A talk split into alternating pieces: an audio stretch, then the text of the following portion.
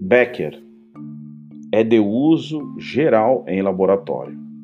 Serve para fazer reações, dissolver substâncias sólidas ou efetuar reações de precipitação e aquecer líquidos. Pode ser aquecido sobre a tela de amianto.